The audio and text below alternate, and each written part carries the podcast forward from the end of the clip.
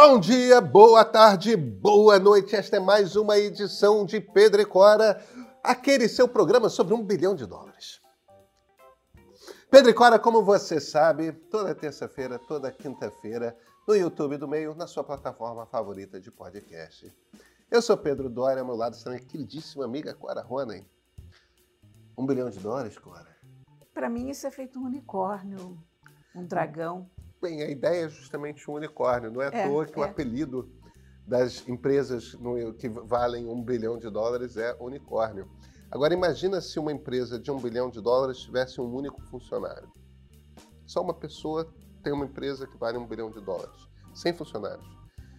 Pois é, tem uma aposta de que com inteligência artificial isso vai ser possível em breve.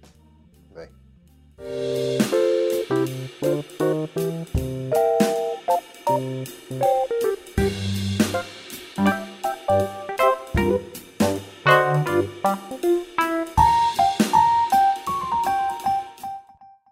Agora, você viu a última do Sam Altman?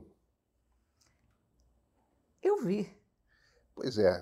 Talvez nossos espectadores não, não tenham visto. Acho que vale recontar. Ele estava participando. Sam Altman, evidentemente, CEO da OpenAI, a empresa que faz o ChatGPT é a grande estrela do Vale do Silício nesse momento, tem 36, 37 anos, um jovem CEO e a, a grande estrela da inteligência artificial generativa, estava participando de uma conferência lá no Vale e, num determinado momento, ele falou que é, ele, por conta de inteligência artificial, ele acredita que em breve a gente vai começar a ver empresas com valor de mercado na casa de um bilhão de dólares, com 10 pessoas trabalhando. E que ele e os CEOs amigos dele têm um grupo de chat e eles têm uma aposta de em que ano vai aparecer a primeira empresa com valor de um bilhão de dólares com uma única pessoa. Quer dizer, sei lá, você é um influenciador de internet trabalhando no Instagram, no TikTok, né? E, e, e você usando inteligência artificial começa, consegue se Provavelmente não vai ser um influenciador, vai ser alguém construindo alguma coisa. Mas uma única pessoa sem nenhum tipo de funcionário no comando solitário de uma empresa que vale no mercado um bilhão de dólares. Isso é uma senhora May, né? Olha, é uma senhora May. E eu não sei, eu, tô, eu sou cética em relação a isso, sabe? Ah, eu não sou não, você é? Eu sou. Você já viu um bilhão de dólares?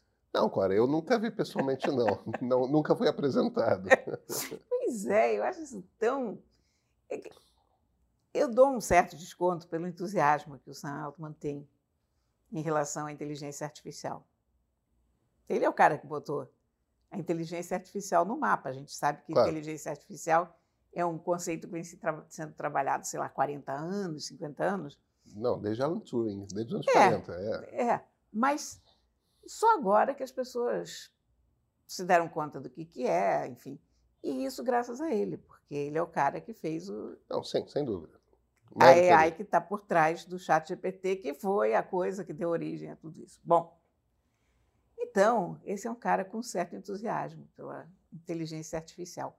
Eu acredito muito na inteligência artificial. Mas, cara, um bilhão de dólares a partir de uma pessoa só? É, vamos lá. É, uma empresa que vale um bilhão de dólares não é uma empresa que faz um bilhão de dólares por dia, né? Sim, é, eu sei. É Para ela valer um bilhão de é. dólares, não quer dizer nem que ela faça um bilhão de dólares por ano.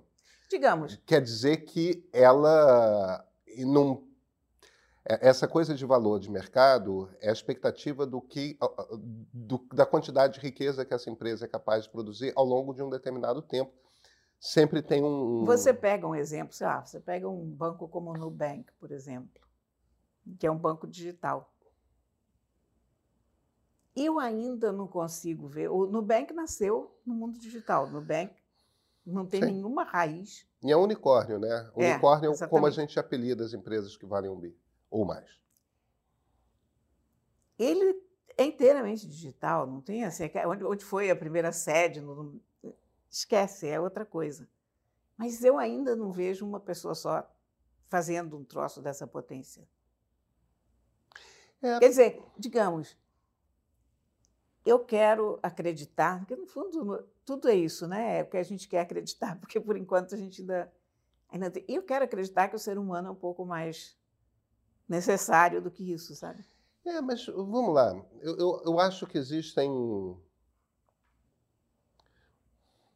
É, é, existe um monte de peças para a gente desmontar aqui. Tem. E, e, um monte de possibilidades. Em que, que ele está apostando, na verdade? O que ele está apostando é o seguinte: é, o que, que gera valor? O que, que gera riqueza? Trabalho. Né? É, Conhecimento. É, não, não quero dizer que seja apenas trabalho, não, porque não é apenas trabalho, mas a coisa começa com trabalho. É, você tem trabalho, você tem cadeias, você tem mercados, você tem. Por, por que, que eu digo isso? Né? É, e essa é uma velha discussão entre, entre liberais e marxistas. Quando Marx se vira e fala que existe mais-valia, e, e, e a mais-valia nasce. A mais-valia, em essência, seria. Vou simplificar aqui. A diferença entre a diferença entre o que você ganha e o que o patrão ganha com seu, com seu, com o produto do seu trabalho. Quer dizer, o que o Marx está dizendo essencialmente é o que produz dinheiro é o trabalho. Então existe uma diferença entre o salário que ele paga para você trabalhador e o que ele ganha com aquele negócio. Como ele ganha mais com, o, seu, com o produto do seu trabalho do que ele paga para você, ele tem um lucro, né? Então ali aquilo é a mais-valia. É, liberais diriam que a coisa não é tão simples assim. Você, por exemplo, só para citar um exemplo, você tem um mercado. O que é um mercado? Você tem uma infraestrutura que é construída pela sociedade que faz com que aqueles produtos sejam fáceis de chegar a uma quantidade grande de pessoas. Para aquilo ter valor e, e render muito dinheiro, não basta existir, que seria o fruto do trabalho. Você precisa também ter os mecanismos de distribuição, tudo mais. O, o que o Sam Altman está dizendo aqui, em essência, é o seguinte: é, inteligência artificial vai ser capaz de substituir uma quantidade muito grande de trabalho humano para fazer com que algum produto exista. Sim, isso a gente sabe. E vai ser capaz também de fazer chegar aquele produto a pessoas que estejam dispostas a pagar por ele. Esse pode ser um produto, pode ser um serviço, não, não, não sabemos exatamente o, o que, que seria essa, o que, que essa empresa ofereceria. Mas existem vários momentos na cadeia em que, sim, em geral há pessoas, mas que, nesse caso, você tem alguém criando uma estrutura em cadeia que leva em consideração um produto ou um serviço e a maneira como esse produto e serviço chega a uma quantidade muito grande de pessoas, como que você consegue identificar que pessoas podem estar interessadas, como que você consegue construir um discurso para convencer Sim, essas pessoas. Na... Tem... É uma empresa inteligência artificial está é. substituindo Quando gente. a gente diz uma empresa, é isso, né? Uma coisa que foi empreendida, uma empresa. Isso, né? isso, isso. Várias pessoas com uma visão e aí você tem o cara do marketing, você tem o cara da logística, tudo isso estaria junto na inteligência artificial. Eu tenho muita fé na inteligência artificial. Eu, na verdade, eu acho que a inteligência artificial ainda vai fazer coisas que a gente nem imagina que são possíveis. E que não é nem que a gente imagine que são possíveis, é que a gente imagine, ponto. Porque ela vai encontrar soluções para coisas que a gente nem sabe que são problemas. Ou que a gente acha que são problemas cuja solução não depende de inteligência artificial, mas de alguma maneira vai é. ser. Mas, sei lá, cara, eu não sei se eu acredito em um bilhão de dólares para início de conversa. Ah, você não Tem sabe se você acredita que existe um bilhão de dólares. a minha vida, quando, quando, eu fico pensando, eu digo, cara, tem umas quantias que eu nunca vi na vida. Eu fico vendo essa, essas quantias com que a gente é brindado no noticiário o tempo todo sei lá, 14 bilhões de indulgência plenária, ou, sei lá, empresas de um trilhão. E eu penso, mas, gente, tudo isso é uma abstração. Porque a gente não consegue se dar conta do que é isso realmente. Eu não consigo. Quer dizer, eu imagino que haja gente mais sólida economicamente do que eu, não, não digo mais rica, mas com conhecimentos de economia mais sólidos, que consiga visualizar a potência de uma quantia dessas. Eu não consigo. Para mim, quando você fala um bilhão de dólares, isso para mim é como um dragão. tipo, eu sei o que, que, é, mas eu não sei, eu nunca vi. Eu, eu não sei nem se existe. Existe. Existe. Eu li no jornal. Você, você tem certeza disso? É, eu vou te dizer o que, que me fascina nessa, nessa, nessa questão. O que me fascina nessa questão não é não é a ideia de a quantidade de problemas e, e, e que, que a inteligência artificial vai resolver e a quantidade de trabalho que a inteligência artificial vai poupar.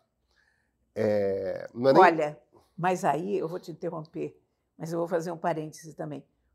Porque quando a gente pensa. É, a inteligência artificial é muito, muito cheia de nuances e a gente ainda tem que pensar muito né, sobre não, claro, isso. Não está pronto. Porque quando a gente fala na quantidade de trabalho que a inteligência artificial vai poupar, a gente também está falando, na mesma frase, da quantidade de trabalho que ela vai eliminar. Mas, mas... Né? Então, a gente está caminhando para um mundo em que seis pessoas vão ter emprego e o resto não vai ter emprego. É complicado isso. Hein? Mas sabe qual é o ponto? Eu, eu acho que uma das dificuldades que as pessoas têm quando elas imaginam isso, e, e eu, eu tenho escrito muito é, sobre essa questão do, do trabalho, é que está todo mundo pensando está todo mundo pensando no modelo atual da economia. Sim. Entendeu? E, e tem uma coisa que acontece de interessante no momento em que você pode ter empresas no valor de um bilhão de dólares que tem uma pessoa só. Porque se você tiver uma empresa no valor de um bilhão de dólares de uma pessoa só, você não vai ter só uma empresa assim. Sim.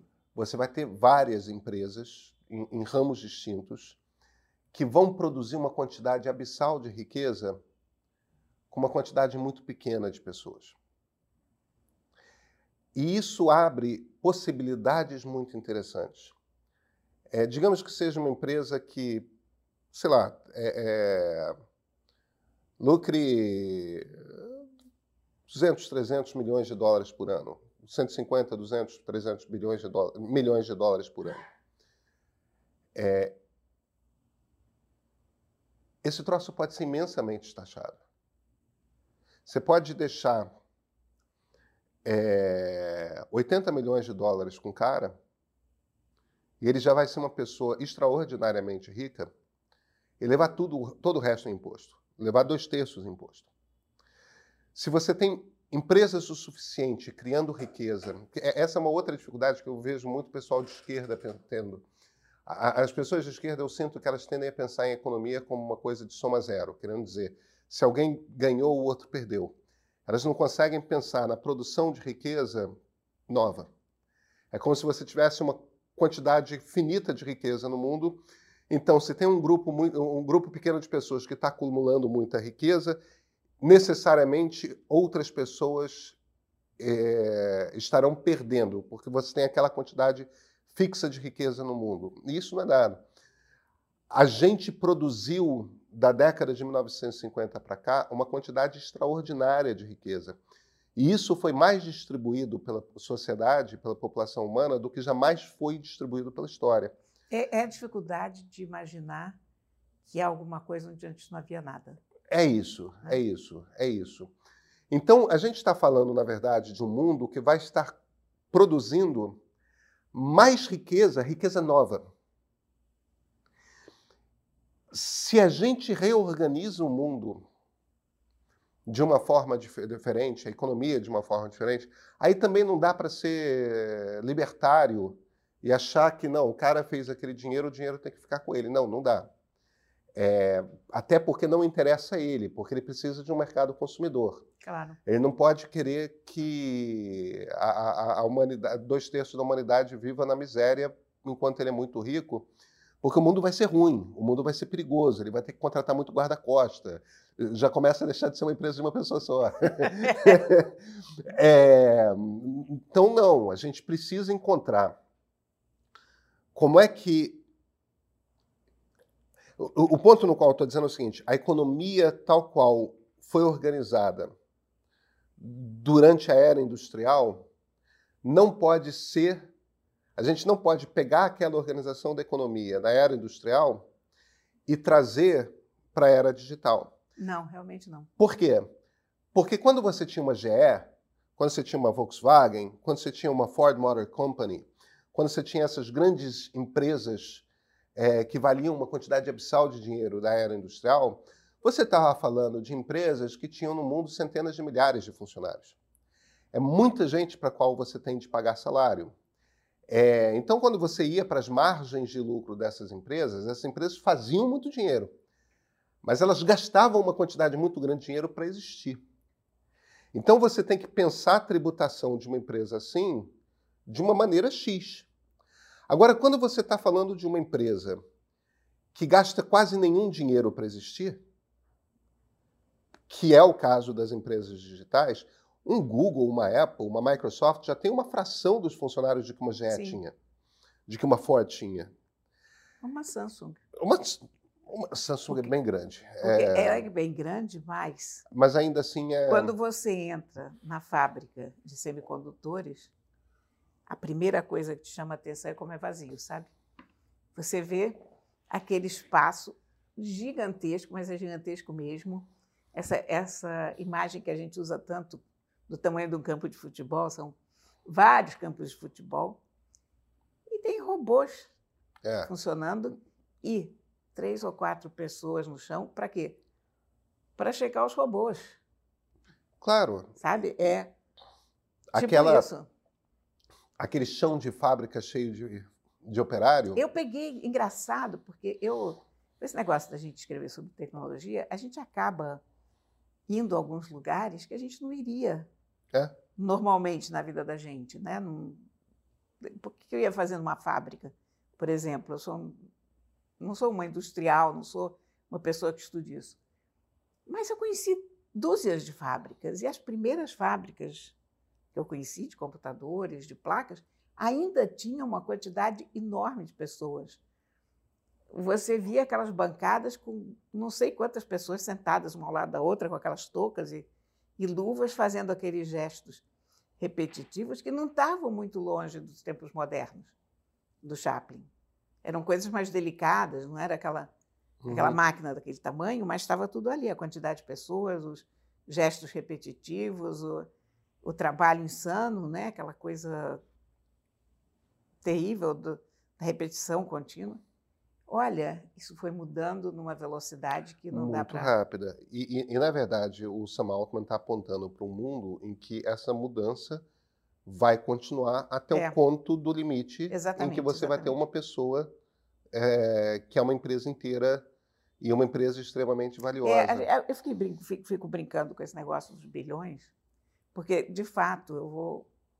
A gente fala com muita facilidade em bilhões e trilhões, mas são uma coisa fantasiosa, são uma, uma, é abstração, uma abstração, é uma abstração. que a gente não. Para nós é. A gente não sabe. Quando eu falo em uma dúzia de laranjas, a gente sabe claro. o que, que é, mas a gente não sabe o que, é um bilhão, o que, que é isso, o impacto que isso pode. A gente não tem ideia, né? Mas isso que a gente observou e a gente vem observando em relação à inteligência artificial no campo cultural, no campo da escrita, tudo isso, da ilustração, a gente tem no campo da economia. E a gente está com uma economia inteiramente defasada. A gente tem uma economia, como você falou, da era industrial, é que já está muitas centenas de anos atrasada, né? Se, se a gente fala de um mundo em que essas empresas vão ser sobretaxadas, Quer dizer, o, o, cara que criou essa empresa vai continuar sendo um cara muito rico. Mas uma quantidade muito grande do lucro que ele fizer vai ser taxado. Aí, e a gente tem uma quantidade. Tem, pois é, aí a gente tem que pensar numa outra coisa. Na política também, né? Tudo, Cora. É impressionante. A, essa coisa da inteligência artificial não é brincadeira. Não, não. Porque isso vai virar o mundo pelo avesso. Os estados vão ser mais é. enxutos porque muito do trabalho vai ser. Então, os estados vão ser mais eficientes e vão gastar menos. Isso quer dizer que a gente tem um Estado que vai ter condição de pagar, de fato, uma renda mínima para todos os cidadãos. E aí, se você pensa que você consegue dar o dinheiro suficiente para você ter um teto, para você se alimentar, digamos que é isso. Você tem um, um, Estado que tem dinheiro suficiente para dar para todo mundo a grana para você ter comida e ter um teto. E aí você oferece ainda segurança, você oferece é, educação, pelo menos até o ensino médio, e você oferece algum nível de saúde. Tá? É, talvez não seja possível bancar o, o, acesso todo mundo a, a, um tratamento de um câncer muito agressivo, muito caro, mas se você quebrou uma perna, se você pegou dengue, se você. Digamos que isso esteja coberto por, por um Estado e, e, e esse Estado pague para as pessoas. A gente já tem alguns estudos de experiências que se fizeram e, e, tudo mais, que é. Porque a pergunta que surge nessa hora é: ah, mas se você dá o básico para as pessoas, as pessoas vão ficar largadas no sofá assistindo Netflix o dia inteiro. E o que acontece na prática é que, sim, vai ter uma fração de pessoas que vai escolher ficar largado no sofá assistindo Netflix o dia inteiro e comendo pipoca.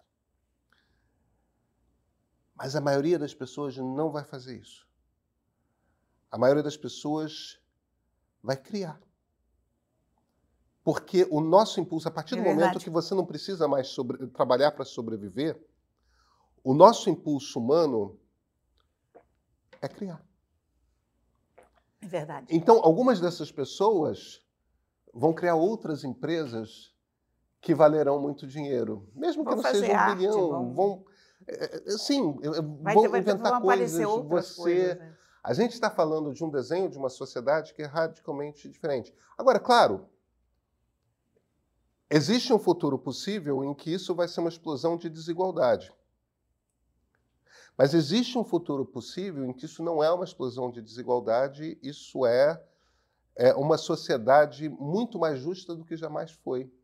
Porque a IA nos livrou da necessidade de trabalhar para viver. Isso é interessante. Eu continuo cética em relação a isso, porque quando eu vejo a nossa classe política, eu não vejo como qualquer progresso possa ser aproveitado de uma forma positiva, porque não é essa preocupação no Brasil. Eu estou profundamente, te confesso, profundamente descrente desse país, em termos de justiça social, em termos de distribuição de renda, em termos de tudo, porque quando você tem empresas. Enfim, eu não vou nem entrar por aí, porque o nosso programa é sobre tecnologia, mas. É, eu não sou tão mas pessimista, eu, não. Eu, eu, eu, acho que a gente está num momento ruim. Eu, eu fico chocada. Mas a gente está num momento que, embora não seja tão bom quanto era em 2008, em 2006, é, é muito melhor do que 99% da história do Brasil. Em termos de distribuição de renda, em termos de acesso da população a, a serviços essenciais. A gente está ruim, mas é melhor do que jamais foi. É. É. Tem uma coisa na qual está pior, que é a segurança pública. Pois é, a segurança pública não existe. E a percepção da corrupção que essa coisa que vem sendo tão discutida ultimamente, é muito fundamental. Cora, quando o Jânio Quadros foi eleito presidente da República em 1960, e, e eu estou falando de Jânio Quadros porque o presidente eleito seguinte foi Fernando Collor de Mello. Então a eleição do, do Jânio é uma eleição importante. Quando o Jânio Quadros foi eleito em 1960, Analfabetos não podiam votar no Brasil. Isso quer dizer que apenas 40% dos adultos tinham acesso, não tinham direito de voto. Foi no outro dia, é verdade. Em 1960, 60% dos adultos brasileiros não sabiam ler e escrever. a gente vive reclamando que a educação está muito ruim porque as pessoas leem e não entendem. Muita gente lê e tem dificuldade de entender o que leu. Isso é um problema. É uma fração. E essas pessoas que têm a dificuldade de, de compreender o que leram, que é uma fração 8, 10%, leem. Elas sabem pronunciar os sonhos. Tá certo, tá certo. É, então, imagina, o Brasil tem problemas imensos. Se você olha num arco de 30 anos, o, o, o, o que esse país melhorou, eu acho que a gente tem não, tá razões para ser otimista. É, tá certo, tá certo. Eu tô, eu tô pessimista porque o noticiário não me dá nenhuma razão para ser otimista, mas a perspectiva sim. É. E às vezes a gente tem que botar as coisas em perspectiva. Clara, eu, eu, eu acho que eu estou muito otimista no programa de hoje, né? Olha, tá ótimo. A gente precisa de otimismo para viver. Se nós formos todos pessimistas, a gente não sai da caverna e pronto. A gente. Eu ia dizer, a gente se vê na terça, mas a gente não se vê na terça, né? A gente se vê na quinta. Carnaval. Pois é, a gente vai ter uma reprise especial, uns cortes bacanas do Pedro e Cora na terça-feira de carnaval, mas na quinta-feira a gente se vê. Na quinta a gente se vê. E, e, e vamos falar de livro na quinta-feira, né? Vamos, Já vamos, que não teve o livro da terça, sim. então maravilha. A gente faz o livro. Cora, até quinta que vem. Até que bom carnaval, hein? Ah, para você também.